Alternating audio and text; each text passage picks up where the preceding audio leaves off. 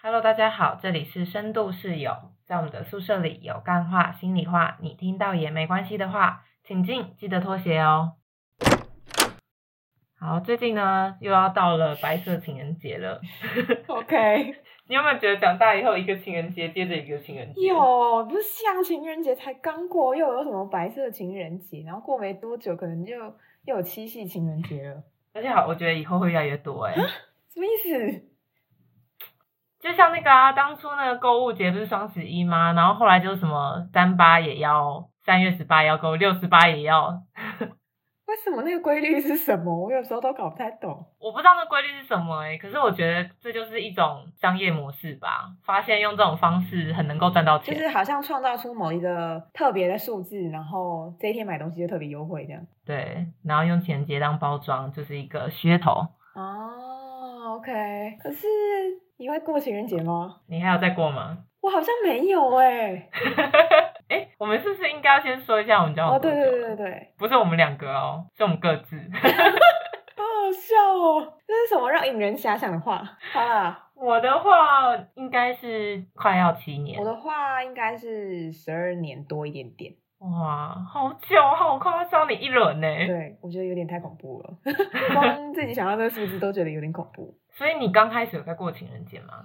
我印象中真的没有哎、因为我们好像不太会过什么节日，除了生日，就是对彼此的生日跟交往的纪念日，其他就不太会过什么节日哎、从一刚开始就没有嗯，因为我们都会觉得那个情人节过的意义是什么？那跟我们两个又没有什么关系。啊！ 我太惊讶了，我要先跟各位观众讲一下，东岛他交往的时间是在高中，嗯哼，很早就开始认嗯识。哼，高中不是应该还是一个就是对情人节会充满一些浪漫想象跟情怀的年纪吗？好问题耶，可是可是我也有点不太确定，是因为我的伴侣不太喜欢过情人节，还是我因为刚好也没有对情人节有特别的想象，所以我们好像也没有特别一起做些什么啊。我想起来了，有啦有啦，也许就是一起写写卡卡片，就是一个祝福彼此的时间，这样。只是写卡写卡片，不是通常应该是各自写好，然后拿给对方一起写，听起来像是见面的时候忘记写了。不是不是一起写啦，我的意思是说，就是比如说我写好，然后给他这样，或哦啊者他写好给我这样。哦，但是没有特别说，因为这一天一定要一起在一起过。可是我长大之后比较会在想、欸，哎，就是好像这些节日是某一种可以聚在一起的理由，对啊，嗯嗯，我觉得是。就是让生活变得多才多姿一点，好像有一个借口可以聚 在 一起。好像平常生活过得很乏欸你味。不觉得工作之后就是生活过得很单一吗？有，我觉得我过得越来越无聊了。你看吧，所以就是需要多一点这种奇怪的节日，购物节也变成是一种趣味。所以，可是我还是好惊讶哦！你刚开始交往热恋的时候就没有再过情人节好？像没有哎、等一下，那你们有热恋过吗？有啊有啊，我们就有认真的出去玩，我指的热恋不是会一直出去玩，是是有热恋的感觉，就是好喜欢这个人哦。有啊什么的有。啊，当然有这种时期。可是有那种事情，为什么不会想要过情人节？ 嗯，还是其实我有过过，只是因为太久远我不记得 了。我们是不是应该下次要访问一下你的伴侣，说不定他都记对得。啊，这集被他听到怎么办？他一定会想要打 我。好啦，我不太确定诶，那你呢？就还是会想过啊那。有在过吗？呃，比较少。这是不是一个很尴尬的问题？我们开了一集就是这种爱情长跑的两个前辈，然后问这种有点让人觉得尴尬的问题。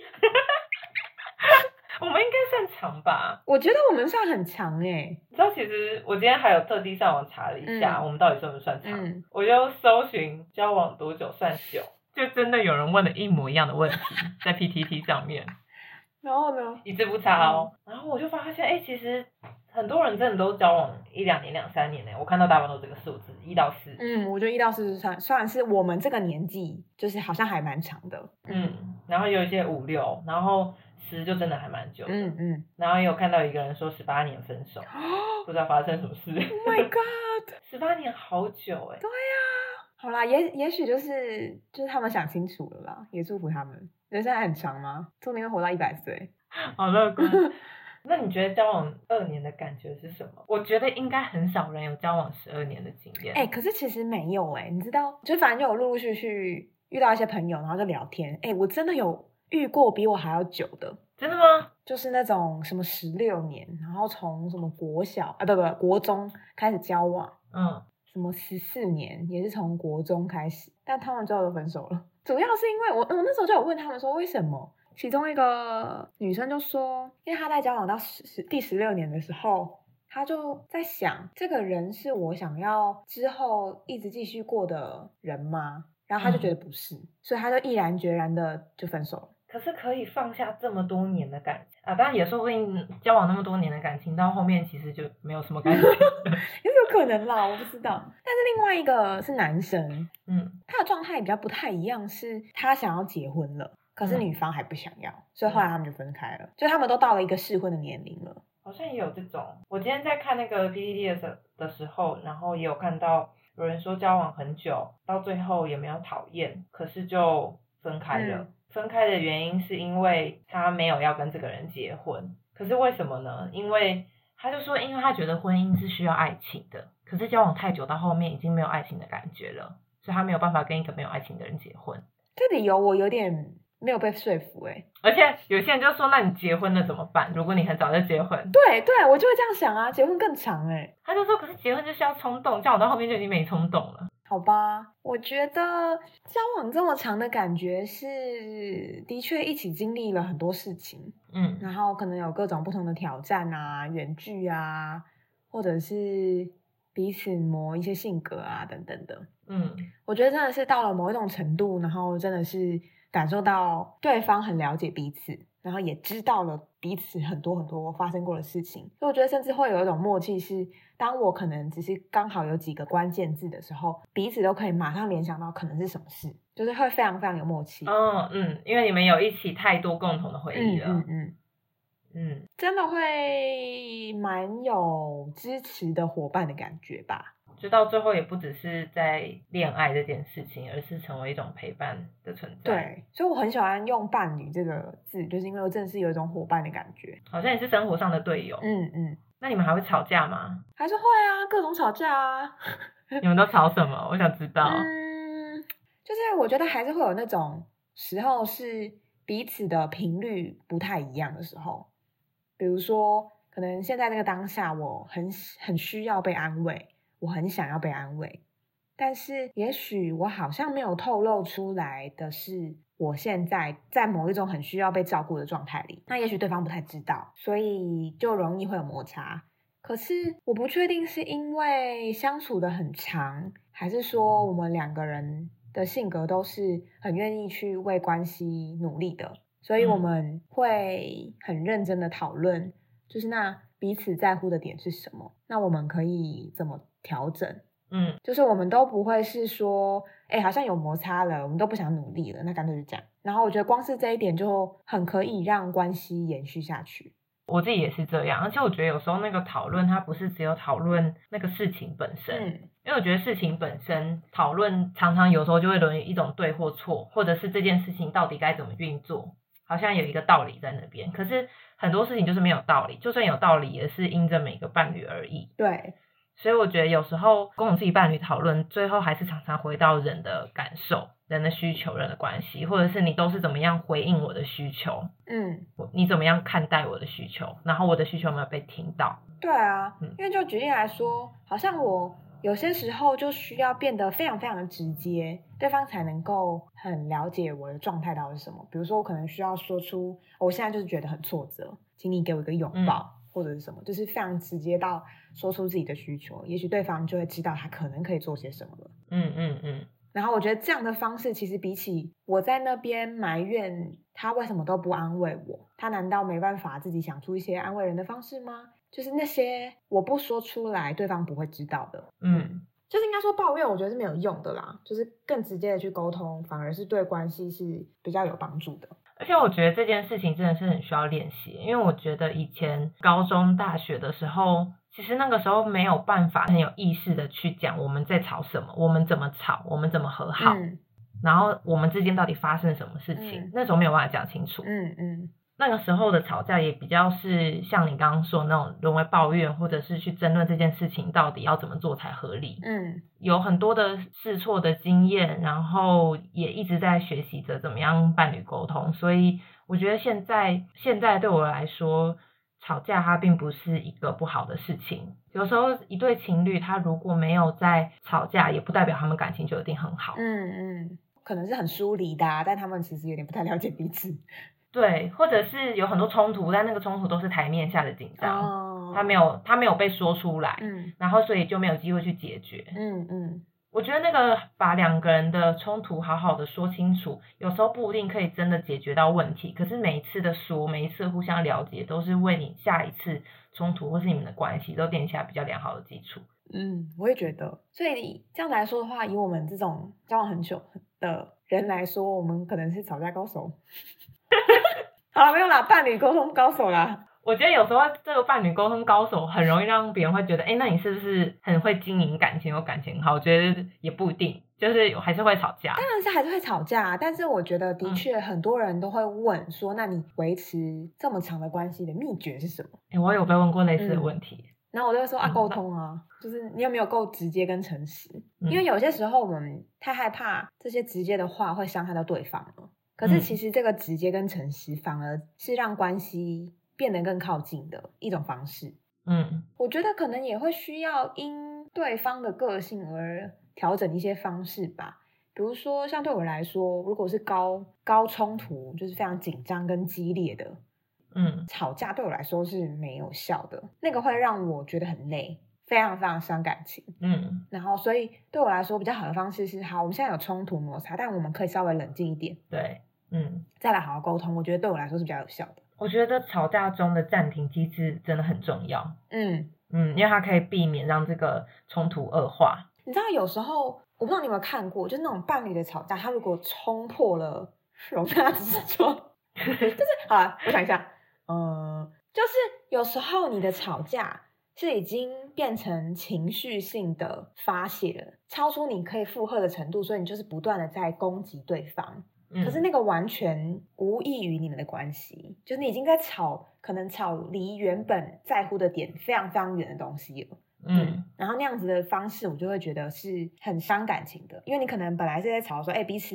呃生活习惯不太一样，嗯然后后来吵到就说啊，你这个人就是怎样怎样怎样，然后开始什么大吼啊，然后就是翻旧对账啊，对对对，或者开始做一些嗯攻击的行为，真的开始摔东西或什么之类的。我想象上啊，我是没有做过，嗯 然后那样子真的偏离了焦点呢、你们就不是对好好在沟通彼此的生活差异了。我觉得要维持在吵架的焦点上面，还有一个很重要的事，就是可能也要先了解自己到底在意的是什么。嗯回到刚刚那个生活习惯举例好了，今天生活习惯不同的时候，让你在意的真的只是这个生活习惯吗？嗯它到底让你不舒服的点是什么？嗯，那以及为何你会希望对方能够以另外一种方式生活？我觉得那个通常都不会是只有表面上的原因，听起来是有点模糊啊，你有没有什么具体的例子，让观众更能够了解的？这样就会举到隐私的部分呢、 好啊，我我觉得要举例，我想一下。好，比方说我们刚开始交往的时候，呃，我的伴侣有一阵子很喜欢划手机，谁不喜欢玩手机？就吃饭的时候，我会很期待我们吃饭的时候，他可以好好的吃饭，然后跟我聊天。嗯因为我觉得吃饭的时候也不只是吃饭嘛，既然我们已经在约会，那是不是应该是一个交流的时间？对，不要科技冷漠。对，但有一阵子他就很喜欢在吃饭的时候边划手机这样。那有时候他吃饭比较快，他先吃完了，他就也会说：“哎、我已经先吃完了，我为什么不能划嗯？”我觉得情侣在这时候很容易会，包含我自己之前有时候也会这样，就是会说：“啊，你就一定要那么常划手机吗？你这样一直嗯看手机对眼睛不好。嗯或者是虽然回到这件事情的焦点，但是以一个指责的方式，就是说：“哎、你一直划手机，那你到底有没有要约会？你这样很科技冷漠、欸。嗯嗯，那我到底是跟手机约会还是跟你约会？好笑。对，我还蛮凶的。可是我觉得有时候这样很难让对方知道到底发生什么事情了，对为什么你这么生气？对，而我这么生气的原因，其实是很值得被说出来以及被对方了解。这么生气的原因是什么？是我希望我们相处的时间没有很多的情况下，你跟我可以好好的把握这个时间。然后另外一方面，我希望可以感觉到被重视，嗯我希望这个时间可以有被陪伴到的感觉。嗯嗯当我可以把这个需求好好的讲出来的时候，对方比较能理解我到底为什么在生气。嗯嗯嗯，嗯，他就不会是只有一个使用手机这件事情上面的吵架。嗯，我也有类似的经验呢，只是角色是兑换的，我是那个 划手机对吗？那你伴侣那时候怎么跟你说的？我我有点忘记，应该不是在吃饭的时候吧，还是怎样？我有点忘记，反正就是我可能一心二用， 嗯 然后他就会发现，然后他就会生气。因为我觉得以合理性来说，的确就是好好专注在彼此身上是是对的，这才是真正的尊重。所以我后来就是接受这件事情，我没有吵架。就他说服了你，对他说服了 我，那你也受教哎、对我蛮受教的。这让我想到，每次有人跟我说他跟伴侣吵架的时候，我都会先问，你知道他在意的地方是什么吗？或是他理解你在意的地方是什么吗？嗯那大部分的回答都是那件事情的本身，比如说对方划手机，或者是对方没有在听我讲话。嗯可是我觉得那不叫做知道，那个不叫理解。就是在这种情况下，很有可能双方其实根本都没有搞懂彼此在生气的是什么。对，不过，我觉得对以前的我来说，可能要讲出这些自己的感受、自己的需求、自己为什么会感到不开心、不舒服的地方，是一件有点别扭的事情。因为很怪啊，谁会说这个？嗯，对，就是这不是一个我们常见于朋友或同事之间的对话，对，然后它同时也可能会带有某一种你要掏心掏肺的风险。这是我们每一个人现实生活中生存的时候，大家多少都还是会有一些外壳或面具啦。嗯，对啊，那脱掉那些东西，确实都会让我们觉得比较不安。而且甚至是你就是露出真实自己的样貌，你会不会被讨厌？会不会会不会伤害到对方？都会有这样的担心。对啊，那也会在意说，我现在把我的真心这样摊在你面前，让你知道了，这个真心会不会被好好的对待？嗯嗯，所以好像是因为我们也才在这样的沟通过程中，呃，慢慢试着揭露自己，然后对方也可以比较理解我们在乎的需求是什么，所以就可以达到某一种和谐，嗯然后继续努力这样的关系。我觉得还有不只是沟通上的部分、欸，就是呃，我觉得可以维持那么长的关系，还有一部分是不会轻易的我啦，我就是不会轻易的把分手当做就是说出来，嗯嗯，因为我会有时候都会觉得，当这个分手说出来的时候，就代表你真的要这么做了。即便很，其实心中可能会想着“天哪，这好麻烦，可能要分手了”这种的感觉，之嗯前、我都不会说，因为我知道当嗯说出来的时候，其实那个伤害是更大的。就是当我决定要分手的时候，我才才有可能会把它说出来。我也是，就是如果你常常说，那就变成一种威胁啦。嗯当我提的时候，就是我真的要分了。对我后来想一想，其实，在维持关系上算是蛮理性的、欸，对，我觉得你还蛮理性，你超我好强哦，难怪你喝醉酒以 后不会发生什么事， 你只会吐一堆韭菜而已。好恶哦、 还会一直说对不起。嗯，真的，我真的超我很强。那你呢？你觉得维持长关系的秘诀是什么？我觉得对我来说是一直练习去看到对方的好，跟嗯这个关系的改变呢、不会演的是，我觉得交往的这些时间以来，确实常会因为很大的冲突而会有放弃的念头。嗯，就是有时候一个问题已经吵很久了，虽然我前面才说啊，吵架的目的不能把目标设在一定要解决问题，有时候只了解对方。可是一个同样问题吵很久的时候，你难难免还是会觉得灰心，一定会啊，对啊一定会，就会觉得说，哦，这件事情是不是终究永远没办法磨合完？是不是永远都是这件事情在卡在我们中间？嗯然后我觉得有时候就觉得很灰心。可是我觉得让我一直没有真的去放弃的原因是，我一直告诉我自己要练习把时间拉长来看，嗯，什么意思？时间拉长就是可能这个问题在这个月没有改变，在这一年没改变。啊哦但是当我把时间拉长，我拉成一年两年来看的时候，它是有些进展的啊。嗯哼即便它是一个缓慢的进展，可在这个缓慢进展中，我们两个都有一些调整。嗯哼，我觉得这个就会带给我很多的希望，嗯然后也练习去看到对方为了我，他愿意去调整跟他所改变的地方。嗯嗯我始终认为一件事情就是意愿大于能力。嗯嗯嗯所谓意愿大于能力，就是不管你有多么不会经营一个关系，最重要的是你有没有意愿要好好的努力经营这个关系。嗯嗯即便你做的再烂，可是只要你有愿意一直不断地去学习、去了解你的伴侣，然后从你这次的冲突去找到下一次更好的因应冲突的方式，我觉得这就是一个好的关系。嗯嗯最可怕的是，不管我做的好不好，我都懒得去做的更好，嗯，我都懒得去调整，我都懒得去反思我们这关系到底怎么样。那我就觉得这个关系是死的。嗯，就彼此也没有想要改变，彼此就觉得这样，那就很难继续维持关系了。对我真的觉得意愿大于能力。嗯不过想想， PTT 上面那一些说交往可能只有一到四年那些人，可能后来就是结婚了啦。如果如果没有分手，应该就是结婚了。我觉得会不会是跟年纪有关呐、就是因为也许那些结婚的人都是已经到了适婚年龄啊，他们的目标更是要结婚这件事。我觉得是诶、我看到有一个人，我觉得他讲的还略有几分道理。他说，交往的时长通常是青春期的那段时间跟靠近适婚年龄的那段时间交往时间是比较短的，嗯，因为你到了适婚年龄，你可能如果现在遇到一个人，你觉得不合，你就换下一个。嗯那你觉得如果合，可能交往两三年确认没问题，你可能就结婚了。嗯，对，然后更不用说青春期了，你青春期的时候，同学们交往天数都是以一两个月甚至以一两天来计算的欸。对，真的。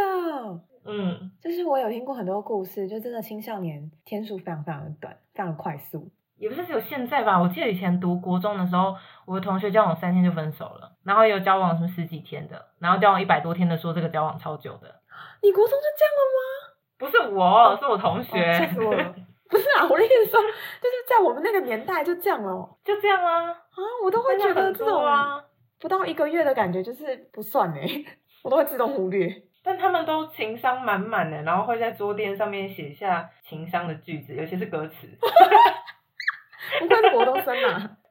对啊，这样都好短哦。然后也看过那种，就我高中同学有一票是，他们是一群女生，很要好，他们会跟别班男生交往。但我觉得最妙的是，可能今天 A 女跟 A 男交往，然后他们分手后、a 男就跟 B 女交往，然后分手后 A 男就跟 C 女交往，但是他们所有女生都是好朋友。不会很尴尬吗？没有哎、我不知道是因为选择太少还是怎样，因为我高中读的是一个很小的学校，但他们就是这样轮番的交往哎、那当然，男的也不是只有 A A 男，就还有 A 男、B 男、C 男，反正大家就有一种在换妻的概念嘛。可是你确定那些 A、B、C 女感情之间没有受到影响吗？没有，他们感情真的很好，好到现在已经毕业不知道几百年，他们都还是要好到不行。还是那个 A 男实在是太烂了，所以 A、B、C 女都一起骂？可是他跟 A 女交往完就跟 B 女交往啦、对啊，我的意思就是因为太短啦、然后呢？然后最后分手之后，他们关系变好，是因为就是发现 A 男不 OK。我不知道啊，乱讲的，我乱讲可。是你不，那你不觉得当下在那个阶段很奇怪吗？就是大家的前男友都是同一批人，然后大家的前女友也是同一批人，有共同的前男友跟前女友。很怪啊！我光想象就觉得很怪了。不知道哎、你这样会让我想到，就是我国中的时候会有一些我看不懂的关系，嗯，比如说，可能班上同学就有一对男女，他们感情超要好的，然后甚至可能有点暧昧，可是他们彼此各自都有男女朋友哎、然后我就会觉得很疑惑，我想说，嗯，他们不是都有各自的男女朋友吗？他们这么暧昧可以吗？他们可以这样抱在一起吗？甚至感觉好像在亲吗？这样我你讲的那种同学，我以前也有过。真的有有啊，就是很要好，但是下课的时候他就跟另外一个女生手勾手啊。吗？嗯，而且女主角本人也看到也知 道，大家都好包容哦，大家都好包容。Oh my god！我是不知道他们的男女朋友知不知道啦，但是啊，就会就会觉得那其他班上的同学们都看到啊，所以你们是怎么样这样？那你那时候没有白目的上前问一下，没有，我内心非常想问，但是我不敢。还是我们邀请他来上我们节目解答一下？ 但我在想说，就是也许我根本不用问他们，他们周遭的朋友自然而然都会跟他们男女朋友说吧。哦，应该是吧。对啊，但我觉得长大之后就觉得，好吧，就是好像有点可以理解，就是青少年时期可能就是这样吧。讲这句话完全没有表达到你的理解耶。 就是我还是不是很能够理解，但是知道有可能会发生这件事，这样 OK，应该说知悉，知悉，但我不一定接受。嗯，嗯，没错，好，就跟以前的我是知悉又不能接受，应该说又惊讶又不能接受。嗯那现在呢？现在就是哦，对啊，有可能，但不能接受。那不是一样吗？ 啊，以前是觉得不能接受，就都是知悉，然后不接受啊哦，。对啊，都是不能接 受。好啦，我个人就是炒我比较强啊，没什么好说的。有时候我想想，好像时代也在改变，嗯，就是我指的不是国中那个时代，而是回到适婚年龄这件事情。你看，以我们的年纪，假设我们是以前的女性，嗯我们应该不用交往到这么久，以前应该没很少有爱情长跑这件事，情，我觉得是哎、因为我们应该交往个两三年，哎，两三年其实应该也算蛮长，我们可能交往差不多我们就结婚了，然后我们就差不多要生小孩了。嗯，我们不能太晚结婚了、在以前，好像某种程度上就是时代在改变了。现在女性有比较多她想要发展的未来的可能性，然后教育程度也比较高。对，我觉得教育程度真的很有关系耶。我记得就是有研做过研究啊，就是教育程度跟那个结婚的结婚年龄相关性，就是真的教育程度比较高的人，不一定结婚程度结婚率比较高，一部分是因为可能真是想太多了吧。比如说像我这种人，就是想太多了， 就是我思考的点太多，我可能忧心这个忧心那个，嗯，嗯，然后有时候都会觉得，那为什么关系不能就像现在这样就好呢？所以我觉得，呃，说不定这跟社会发展也有关系耶。国家发展啊，就是你看，当国家发展的程度越高，所谓的同居伴侣其实是越多的。而且当你的教育程度越高，也代表你的选择可能越多，或者是你在思考选择这件事情会比以前更常去思考。嗯，你就会想说，那我未来要做什么工作？我是不是有可能有不同工作，或者是我就继续往学术发展，一直钻研下去？所以你人生中就有除了建立家庭以外，其他很多元的可能。对啊，真的。我记得我阿妈那个年代，我就问她说：“哎，那你有想过为什么想要跟阿公结婚吗？”然后她都会用一种很模糊的方式 回答我。她就说：“嗯啊，那个时候就觉得好像合得来啊，高中的时候就觉得好像差不多要结婚啦，就结婚了，毕业之后就结婚啦，这样子。反正人生的路就是差不多这样走”。嗯，就是他们好像也没有更多的时间或者是选择吧，没有想过自己可能有更多选择。然后有一个安排好的社会剧本就在那边。没错。好，那我们这集爱情长跑就聊到这边，如果大家愿意跟我们分享一下你交往了几年，也可以留言告诉我们 或。者是你们可能也想问一些问题，问我们这些老前辈们， 也欢迎。你干嘛自诩为前辈啊 也？算是蛮老的吧？好了，你十二年真的是蛮老的。对啊，我真的觉得很老哎、所以会不会有一些已婚的人听这一集就有点嗤之以鼻？说哈才十二年这样，对啊，我说你们还没结婚，在那边跟我谈什么沟通技 巧？结婚之后一定是更可怕的，这样吗？